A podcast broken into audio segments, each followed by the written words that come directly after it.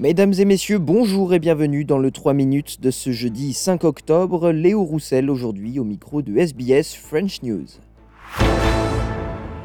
On commence par le référendum sur la voie autochtone au Parlement en Australie. Alors que les votes anticipés se poursuivent partout dans le pays, la police australienne enquête sur une vidéo de menace envoyée par un groupe néo-nazi à l'ancienne membre des Verts, Lydia Thorpe.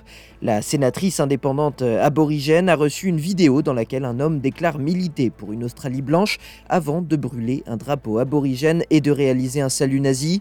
Lydia Thorpe, qui mène notamment le Black Sovereign Movement, défendant l'idée d'un non progressiste pour le référendum et réclamant davantage qu'une voix au Parlement, s'est exprimée en retour ce jeudi. Elle affirme qu'elle ne se laissera pas intimider. So I'm not hiding. For the next nine days, you're going to hear from me and you are going to see me, and I am not scared. I am ready to fight for exactly what I went into Parliament for. Et un porte-parole de la police fédérale australienne rapporte une augmentation chronique des menaces à l'encontre des politiques.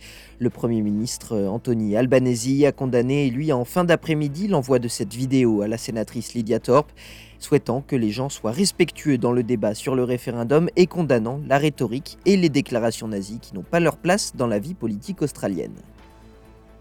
L'Australie va réintégrer le Fonds vert pour le climat des Nations Unies qui vient en aide aux pays en développement pour faire face aux conséquences du réchauffement climatique, une décision du gouvernement fédéral qui annule le retrait ordonné par l'ancien Premier ministre Scott Morrison en 2018.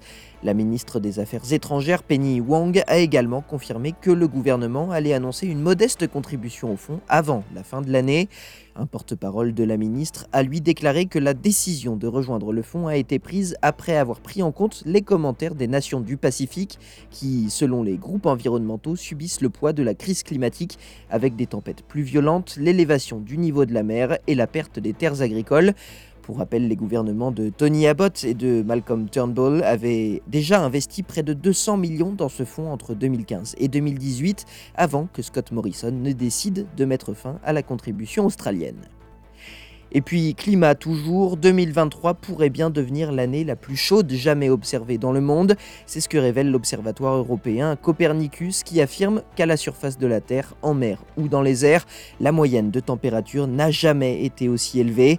Selon l'Institut, la température moyenne mondiale pour 2023 est pour l'instant supérieure de 1,40 degrés Celsius à la moyenne préindustrielle, soit la période de 1850 à 1900. Les chercheurs pointent notamment le caractère anormal du mois de septembre.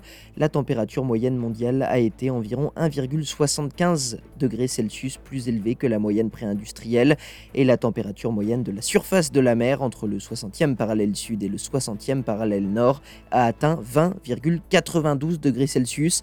C'est la température la plus élevée jamais enregistrée pour un mois de septembre.